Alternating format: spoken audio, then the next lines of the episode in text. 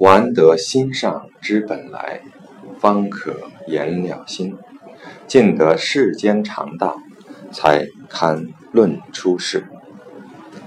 了心了是懂得明白的意思，使心了悟。佛教以明心见性为了悟。常道是指一定的法则、规律、常有的现象。与见荀子《天论》。天有常道矣，地有常数矣。又见《晋书·夏侯慎传》，政有常道，法有恒训。出世就是脱离世俗社会的意思。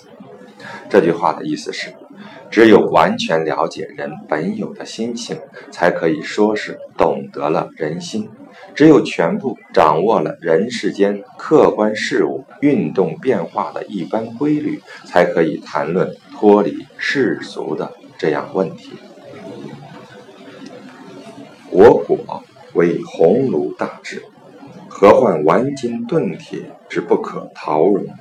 我果为巨海长江，何患横流污渎之不能容纳？意思是说。我如果真正是大熔炉和冶铁大师，还怕什么顽固锈铁不能熔铸呢？假如我真有长江大海一样宽广的胸怀，还有什么小溪流、脏水沟不能容纳呢？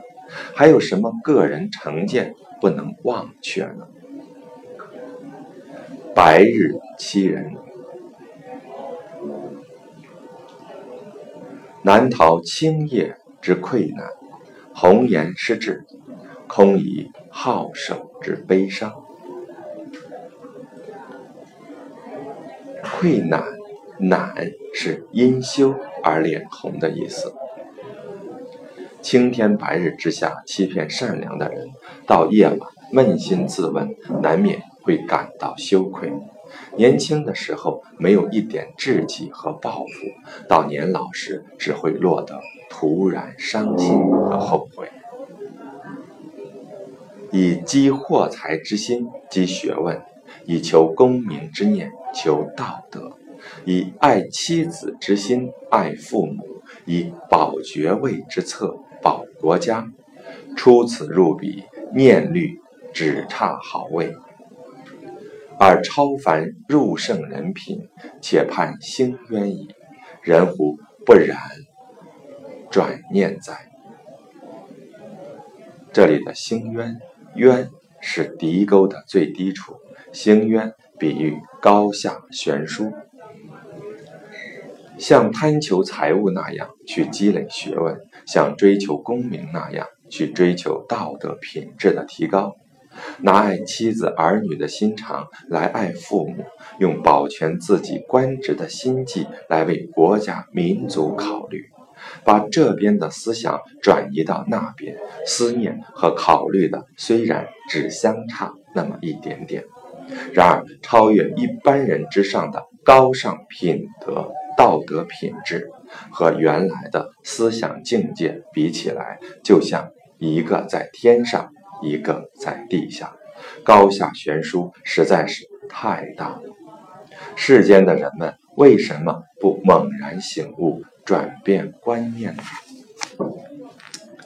立百福之基，只有一念慈祥；开万善之门，无辱寸心一损。立百世幸福的根基，关键只在有。悲慈祥和的念头，想打开通向万善的大门，还不如增加一点谦退之心，抑制自己的私心杂念，少做损人利己之事。塞得物欲之路，才堪辟道义之门；持得尘俗之间，方可挑圣贤之担。意思是说一个人只有敢于堵塞和隔断通向财务和情欲的道路才能找到和打开通向道义的大门。只有勇于卸去肩上负担的沉重的尘俗事物才能担当得起圣贤的责任。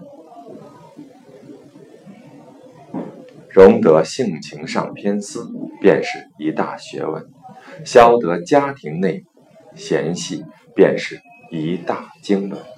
这里的经纶指的是整理思虑，引申为处理国家大事，也指政治才能。意思是说，能把你周围的人性格上的优缺点融汇起来。使其扬长避短，这也是处事的一大学问；能消除家庭成员之间的矛盾隔阂，使其和睦相处，这也是一种政治才能。功夫自难处做去者，如逆风骨绰，才是一段真精神；学问自苦中得来者。四批杀祸经才是一个真消息。做学问，从最难处下手去做，就像顶着风浪混力划桨，才能体现出真正的神采和其乐无穷的韵味。经过艰苦卓绝的努力得到的学问，才会像沙里淘出的纯金，是学问的真正关键和核心所在。执拗者福轻，而圆融之人其禄必厚；操切者受邀，而宽厚之士其年必长。故君子不言命，养性即所以立命。义不言天，尽人自可以回天。圆融就是圆润融通，操切就是急切严厉，立命就是修身养心顺从天命，尽人是尽充分发挥人的本性，回天比喻转移及难挽回的事实。性情固执、孤僻、哀板的人。因成功的机会很少而福薄，反而那些处事圆润融通、灵活机动的人，因成功的机会多而俸禄也一定丰厚。性情暴躁、办事过于急切的严厉的人，生命年限较短；而那些为人宽宏大量、敦厚淡泊的人，必定能够长寿。所以。有道德修养的人，不说命运，他们修身养性的目的就是要顺从天命。他们也不说天意如何如何，他们知道，只要充分发挥自己和他人的本性潜能，就能尽力扭转极难挽回的局势。才智英明者，亦以问学设其操。气节激昂者，当以德性容其偏。对于才气杰出、智慧敏捷的人，最好用勤学好问的方式统摄他的操行；对于那些慷慨激昂、锋芒毕露的人，则应当以德性来容润其偏颇的地方。人只要从虚空的境界中去认识自身，就会领悟到物质的形骸实际是精神的牢笼和镣铐。抛开了自我，从禽鸟的鸣转中领悟自然界的规律，才知道人世间的一切情欲原本都是扼杀人的灵性的武器。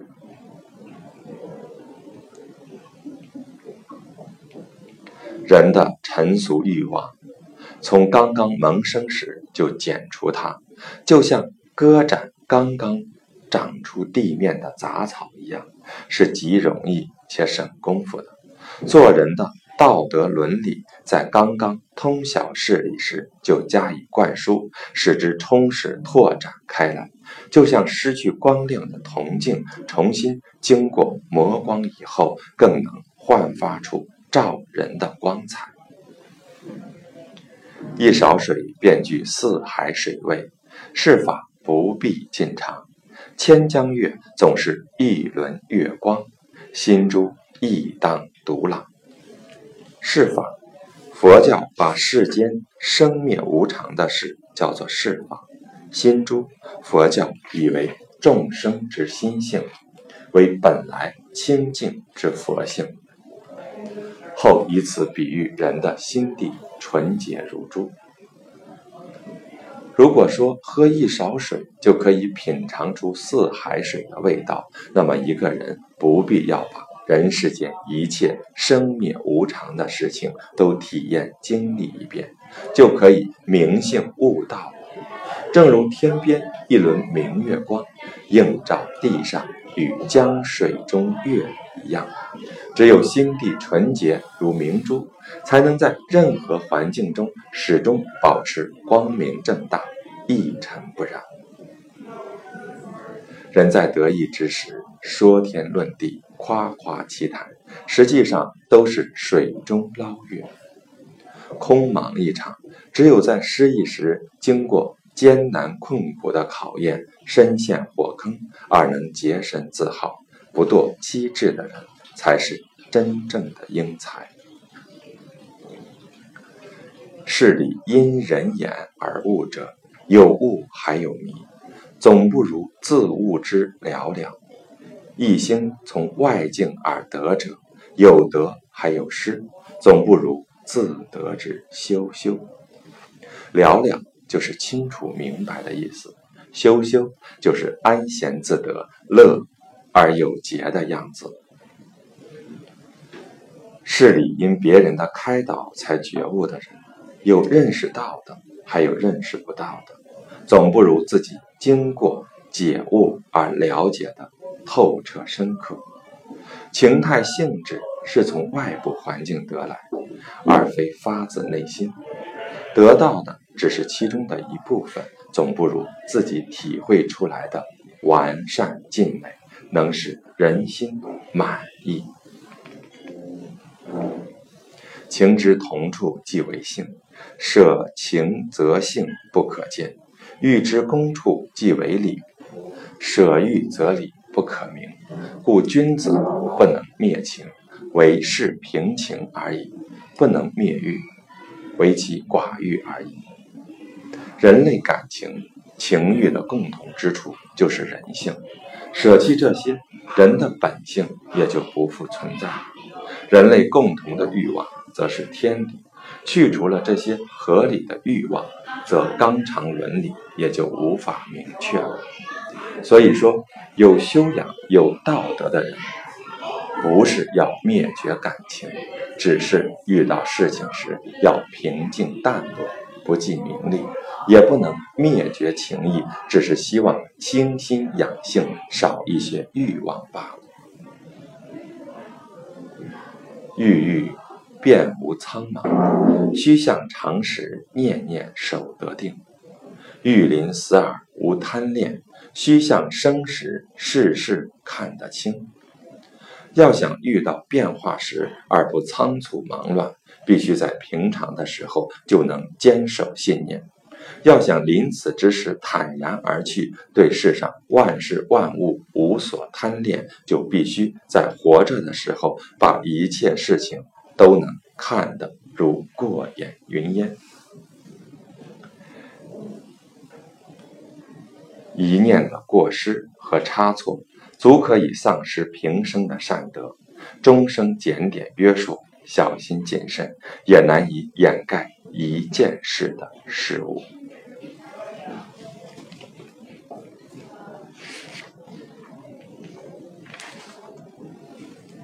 黎明前，在床上静下心来，回忆反省自己的想法和做的事情。这时，人的元气没有开始运行，陈情还未萌生，便于看到自己的本来面目。在早、午、晚三餐中演练熟悉人情世态，对香嫩可口的佳肴不欣喜，淡而无味的菜饭也不厌烦。做到这一点，才是真正切实的修养。